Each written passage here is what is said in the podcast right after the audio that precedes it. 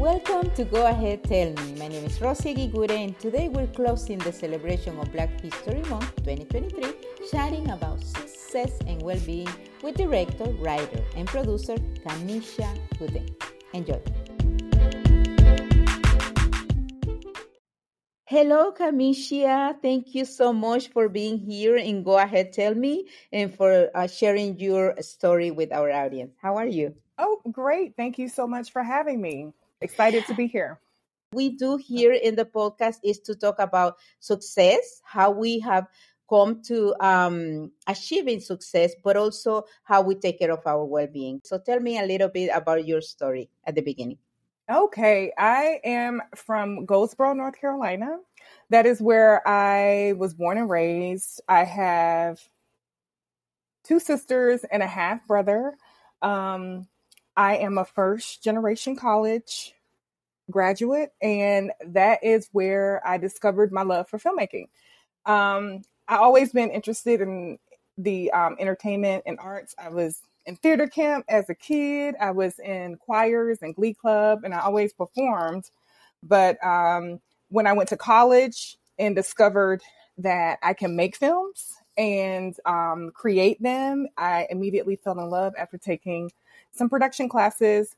And um, I made my first short film when I was in undergrad. I went to UNC Chapel Hill. Mm-hmm. And I initially started out as a pre law major, but I mm-hmm. was bored to death with the classes and um, was drawn to the media classes. And so that is where it first happened. And um, and I made my first short film, and it was well received on campus. And I started. Um, I was like the videographer for the Black Culture Center. Um, and so I filmed all their events and speakers. And um, and I remember talking to the director of the um, Culture Center, and he was like, um, "Well, if you want to be a filmmaker, you need to go to NYU or go to film school." And that's when I learned you can go to film school. And so. I ended up um, applying to graduate school, and I decided on Columbia College Chicago, and that is where I got my MFA, and it's kind of where my career began. Um, and then I moved out to LA once I finished um, graduate school and um, started pursuing the path of being a filmmaker. This is so interesting, and it's so interesting because I um as I always said, uh, we really don't know exactly. I think most people don't know what they uh, want to do in the first uh, years of college. Uh, like me, I I chose economics and then I, I changed, right? So it, it is similar, but I know, and this is what I want, you know, young people to know. Sometimes it happens, and it's important when you discover what you want to do. How can you tell me, going back to this story, thank you for sharing that, Kamisha. How can you tell me, because you were doing uh, performing arts when you were uh, younger, like mm-hmm. you said. Mm-hmm. So, how did you, um, again, you took some classes, you were bored when you were studying uh, law, but um, besides knowing that uh, your teacher told you, your professor told you that you should go to film school, there was any click inside of you that told you, um, "Oh yes, this is what I am passionate about." Um, oh yeah, oh yeah. I I'm a very spiritual person. Oh.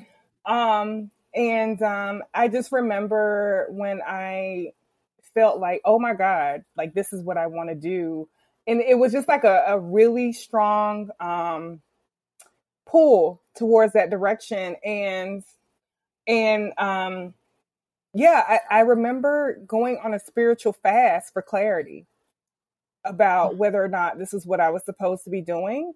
And i felt like i got my answer. And i was like okay i'm gonna pursue this full force.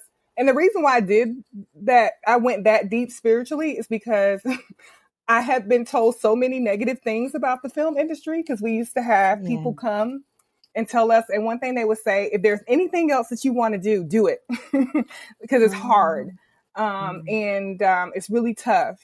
And I was like, do I want to go this path and struggle to pursue my passion because that's what was told to me. It was all it was going to be a very hard path and it's not for everyone. And so I didn't want to go into it um, without having that spiritual connection first to God and like really you know, get a very strong sense that oh. this was what I was supposed to be doing.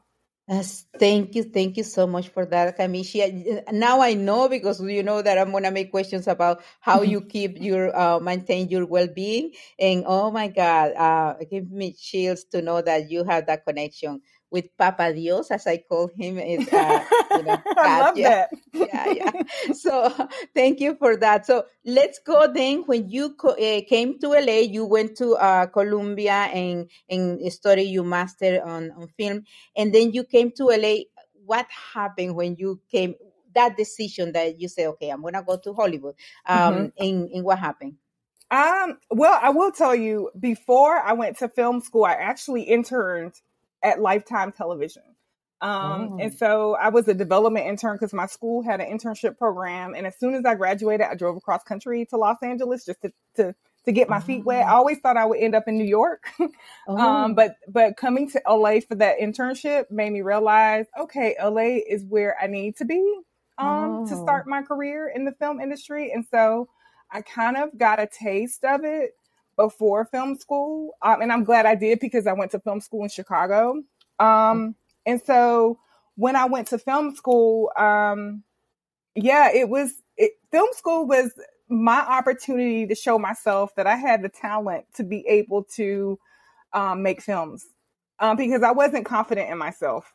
I knew I had the passion for it and I knew that I had a talent, but that talent wasn't developed and I knew it wasn't developed. So and then I didn't know how far it would be developed because mm-hmm. you know you have to it's, it's a tough competitive field you have to be great to make it um, or you have to be prepared and lucky to make it i don't i don't necessarily believe you have to be great to be honest with you but mm-hmm.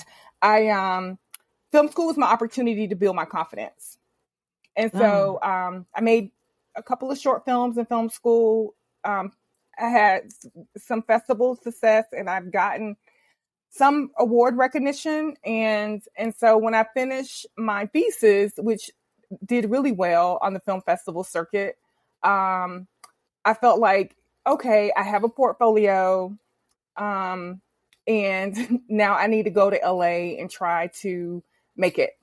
Um, and so i um, i had some connections.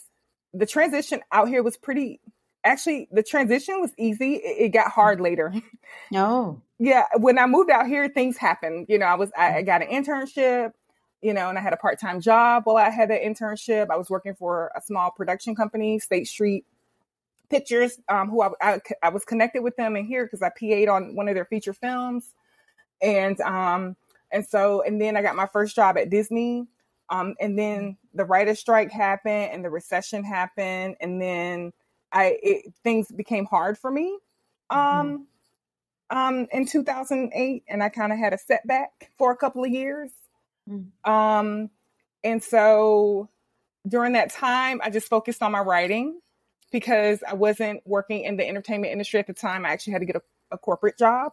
Mm-hmm. Um, and so I worked a corporate job, actually in legal, ironically. Oh, oh. and so I did that and I wrote my scripts on the side and I took my writing classes to kind of like develop my my um, skills as a writer um, mm-hmm. and until and I did that for three years.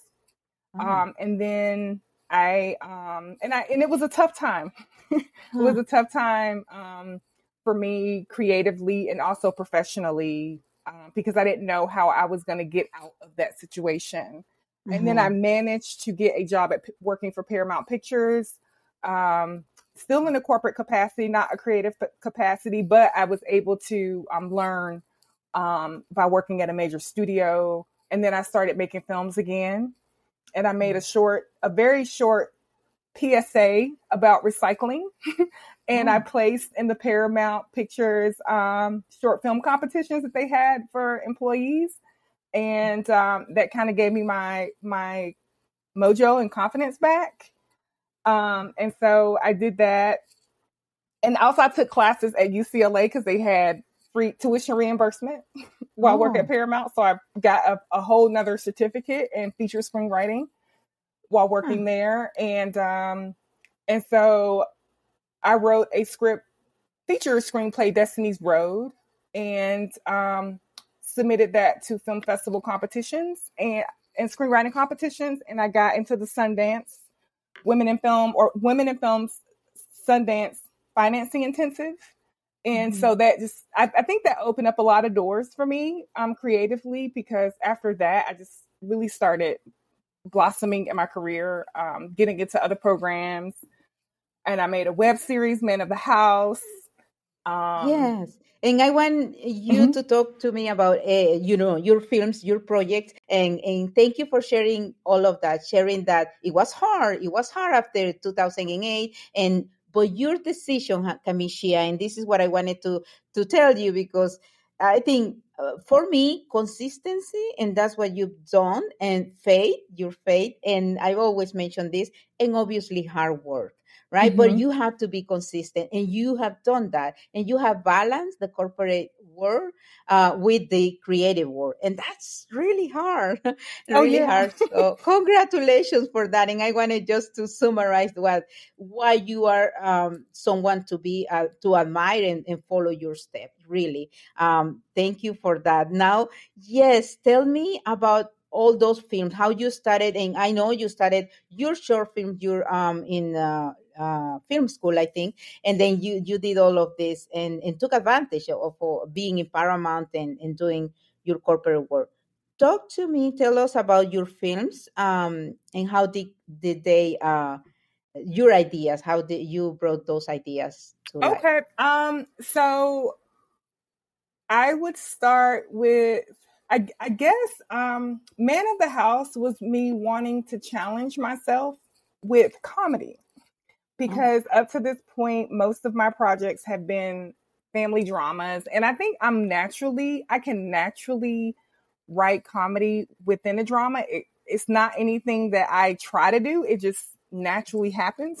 mm. But in terms of focusing strictly on comedy, um, that is not my area of strength.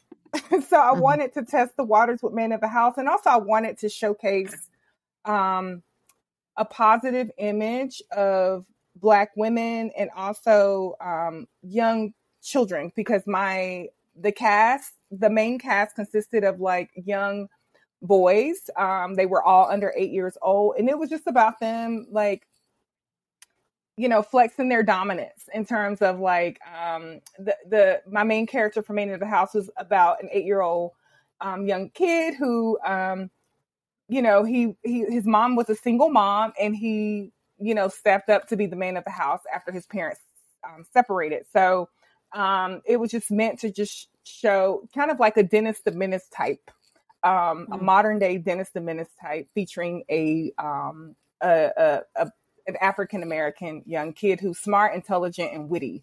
Um, mm-hmm. So it was a fun project to do. It was um, I didn't have any resources for that. I fin- financed it myself, and um, mm. I think my first episode I shot for less than two hundred dollars, and um, and so I, I think yeah, most of my friends volunteered on the film. Everybody worked for free. I found a cinematographer who had everything, lights and camera, who shot it for me. One of my film school um, classmates was the casting director. I was able to use the alumni office for my um, casting um mm. for my casting sessions and then one of the kids one of the parents to um um one of my actors um was able to get me a location mm. um for my second and third episode. Actually and I still we still collaborate today. Like she actually was one of the producers on my latest short film. Um so I just was blessed to have these wonderful people come and help me out on this project. And we got it made. It was cute. And we got it um, distributed. You can see that on Kweli TV. Oh. Um, it's an African American streaming um, site. Um, and you can also see it on YouTube. I have a YouTube channel, and, and you can access that through my webpage as well if you want to check that out. But it's really cute, um, and it was made of very limited resources um, and I'm I'm super proud of it. Yeah, and I think in, in you know in your webpage too, and, and you're gonna uh, tell the website. But remember, Kamisha um, uh, Wooten, and that's your website uh, mm-hmm. uh, dot com. Yep. right? Uh, mm-hmm. So, but, but, we're going to spell it so everybody can go and look for you and YouTube and see all your uh, films. But like you say, can you repeat the, the channel where this, uh, the Men of the House is uh, airing? Uh, it's on my YouTube channel. I think it's, to be honest with you, is the channel is so old that I don't know. It's okay. not menofthehouse.com. It may, there may be a man of the House YouTube channel um because mm-hmm. I've shot that that web it's like from 2014 i believe okay so okay. it's pretty old um, but you can go to kamishiawooten.com and I have all the links there so you can access that film, my older short films from film school, um, my um, short film Destiny's yeah. Road, which was the proof of concept for the feature film that I made. That's up there. And you can see the trailer for my upcoming short film Choices. Yes, and you see all of that. I've seen that the website, and you see all of that. And in the webpage, remember KamishiaWooten.com. Mm-hmm. Um, and in all the social media, also they can connect uh, with social media. Um, I have a question. You have done. I, I mean, you're a complete. No, there's no incomplete filmmakers, but you are. Yeah, I was gonna say a complete filmmaker, but you are a director, a writer, and a producer. Yes. And you know, there are some people that focus mostly on one of the three. And, and again, I've done the three too, but I'm passionate about one of them. Do you mm-hmm. have any like choice? You at first I didn't think I had a choice. At first I felt like it was writing because writing you can do without permission. Um, mm-hmm. and you, you don't have to have money to write. But I will tell you, last year directing opened up for me pretty, you know, widely. Mm-hmm. Um, directing has always been my number one. And writing, I felt like I had to do it. It was necessary because I needed materials to direct material to direct. So I mm-hmm. wrote um, and I try to improve improve in the area. Um, but directing is my first love, and I would say mm. writing is second. Producing, to be honest with you, it's not. I don't like it that much, but I'm naturally good at it. Mm-hmm. And so I do produce mm-hmm. um mm-hmm. because you know it's it's it's like natural for me. Like I can yeah. I'm a I'm a natural producer. Um so yeah. Oh my God. So I'm, I'm going to just say and share that because I'm a media producer and I, I'm reading and, and I also directed, I have directed uh, documentaries and things like that. But I am passionate about being a producer, and I know that I'm weird in that sense because production it's um it's like you said it's a and, and I can see why you said you're a natural for that. Obviously, you're a natural for that. You work in the corporate world, and at the same time, you use your creative side. And so again, and you put things together, and you are like like I'm gonna repeat this. You're your first generation graduate, and and you know also I, I think you mentioned you you told me before that you are the only one in your family working in the entertainment industry yes oh my god yeah so how has that been with your family that's another thing and also being the first gen uh, graduating uh, from college um, eh, can you share that experience I would say first confusing, mm. especially mm. to my father. My father, um, very proud that I went to mm. college, but he could not understand the concept of film school. It took him, especially when I initially started school on the on the path of being a lawyer, and then I mm. was telling them I wanted to be a filmmaker, and it took it took my father a long time to understand the concept of that um, until I started sending films home. And he mm. was like, okay. And then, you know, when they got better, he he was very proud and would show his friends like um, I'm, I'm, from a very small town, so you know we, you know, it's very small. I remember him calling me from the insurance office because he goes into the insurance office and he's friends with the insurance brokers for like the people that do the insurance for everything from life insurance to homeowners insurance. Like my father mm-hmm. dealt with the same people, and I just remember him calling me from the mm-hmm. insurance office, say, "Hey, what's your website so I can show?" You know, mm-hmm. um, I'm trying to think. show so and so your your your your film and I and, and I gave it to him because he was in the insurance office showing oh them my like my project. So Aww. that was the moment I felt like, okay, dad finally got it. But yeah, his thing was, why can't you just get out and get, get, you know get a great job? You have a degree, and my father thought that um, because I had a, a, degree that I would automatically get hired for a, a a job that would pay me well. And that just was not the case, especially yeah. when I graduated.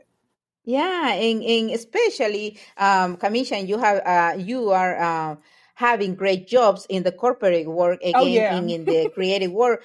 But but uh, but it's good that you mentioned, and for all uh, people listening to this, because the media and entertainment industry is like that. It's really uh, people don't understand sometimes, but it's hard. Um, like you said at the beginning, like people were telling you, this is hard. It's gonna be hard, and I, am I'm, I'm repeating this because I've said it in this podcast. Uh, even my mom at this day doesn't understand what a producer does.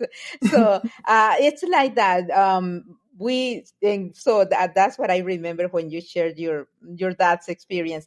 But now then we can go to how do you balance that corporate you're working in netflix now and yes. you're doing your creative uh, work as an independent filmmaker. How do you balance those uh, works those two type of jobs? Um it's it's not easy and it's not a tradition i just want to point out it's not a traditional path.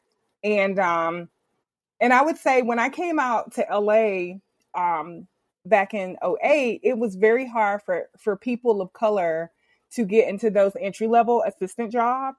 And so normally that is the path people take when they're interested in like, you know, development or writing and directing, like getting on a a studio project as a PA and working yourself up. I those opportunities didn't necessarily come to me um, easily. I think now it's better. I think there there's way more programs to get people of color into those entry level jobs, but those were not available when I was coming up um, in the mm-hmm. industry. So the only avenue that I could get into the entertainment industry in was through corporate. And I will tell you, I I do have a production background and I got most of my production experience while I was in Chicago as a PA and then I did some second AD work. So when I got into the studio system, I had worked as a legal assistant for Sizzler, the restaurant corporation, um, mm. during that re- time, the recession and mm-hmm. so I used that legal background plus my production background and was able to get into the studio system in the production legal, which mm-hmm. is underneath the business and legal affairs department. Mm-hmm. So I already mentioned that I was not interested in legal stuff, but I, I am interested in production. So I, I think what happened was um, the production aspect of my role made the legal part interesting and engaging for yeah. me. And so I was able to make that work as a quote unquote day job, which is hard and it comes with a lot of discipline. Um, so mornings I would write and, um, you know, do my work and weekends and vacations, I would make my films and, you know, make my, my short films and stuff. And so that is how it worked. And then I also, you know, I got invited to a lot of screenings because I, um, the area of the business I work in is delivery. Mm-hmm. So I oversee delivery of films. Um, it's always been films. Now it's animation because I kind of switched around a little bit.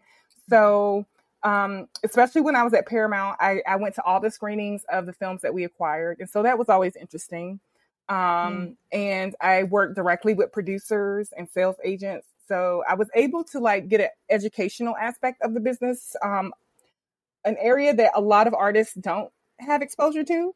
And so mm. I think that is how I made that work. And also being transparent with my employers, like letting them know, hey, I'm a filmmaker too. Um, you know, if my creative work becomes a conflict of interest, I know it'd be my time to leave. Um, and I mm. remember like Netflix is a very um, very high performance environment. So you do need to be a high performer. But when I interviewed for the job, I was like, hey, the the my manager knew I was a writer, director, producer, and I and he was like, hey, so are you still pursuing your career? I said yes, and he was like, um, you know, are you going to be able to do both? And I said, if you will allow me, I said, and I asked him, I said, are you okay if I come in at 10, 10 30 opposed to nine o'clock? Because I can get my creative stuff done before I come into work.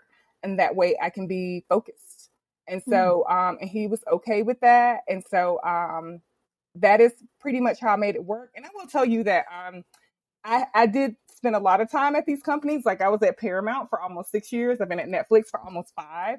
So I do have a really great working reputation there that allows me to take time off for projects mm-hmm. um, and pursue my creative endeavors because they know I'm a great worker and do my job. So I've been able to make it work yeah, and and as you and I know, and many people obviously that believing in the superior force and Papa Dios and the, and God, uh, you are where you should be at the right time and, and you know mm-hmm. right place and doing what uh, you choose, and that's that's the most important thing for me.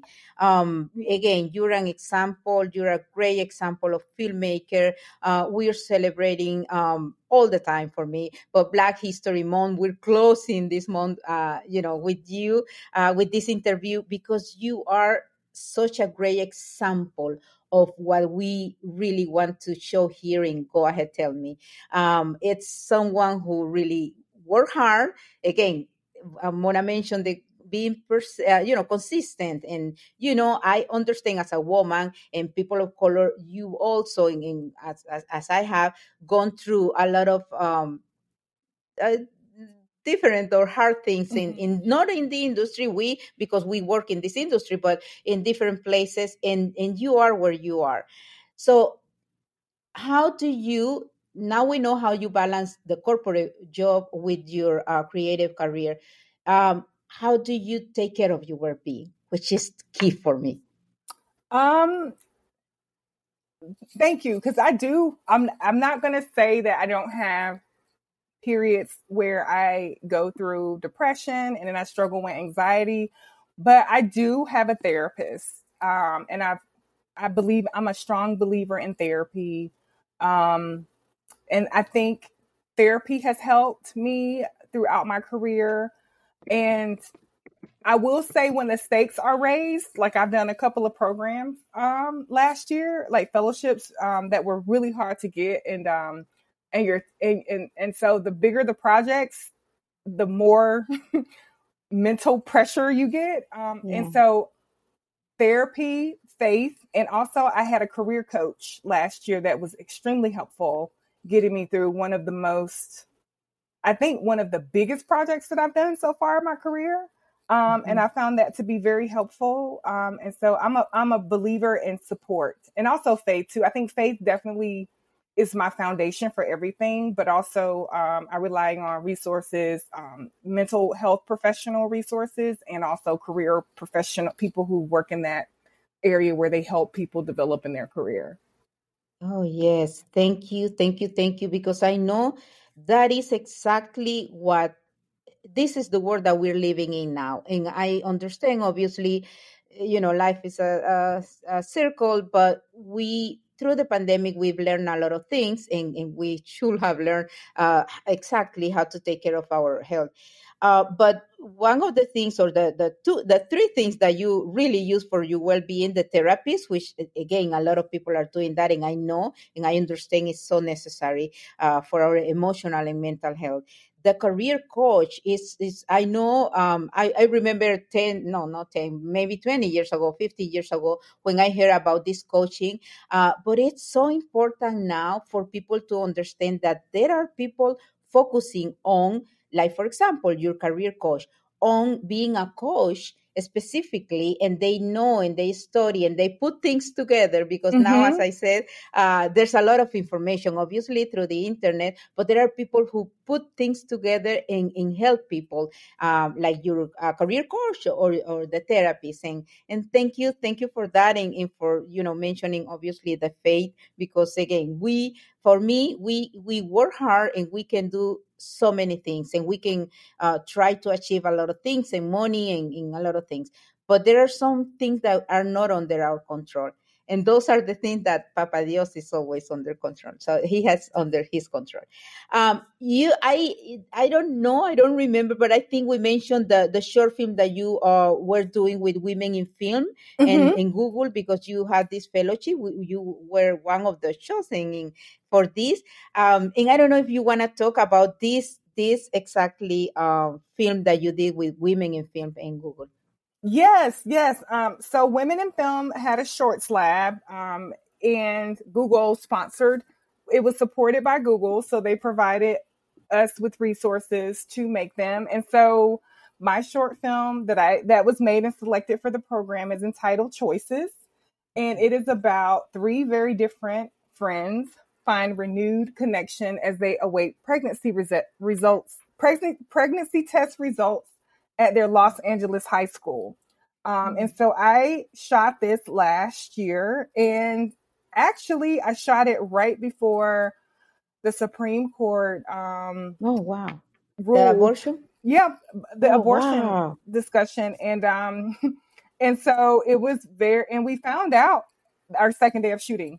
So oh, actually, I think we found out the um the leaked. I think it was the leaked um the, oh, the, the opinion. Leaked, yeah the leaked yeah. opinion came out and it was during the second day of filming and i have like most women on my crew i, I would say the crew was like 90% women and mm. i could mm. just feel the energy everybody was like okay the purpose of the project like mm. elevated yeah. um and so it's something that i didn't necessarily plan it was something on my heart and spirit to do and um oh and i'm glad i did it and it just felt like it was a a, a film of purpose Oh um, my God. During that season. So I'm excited for it to come out.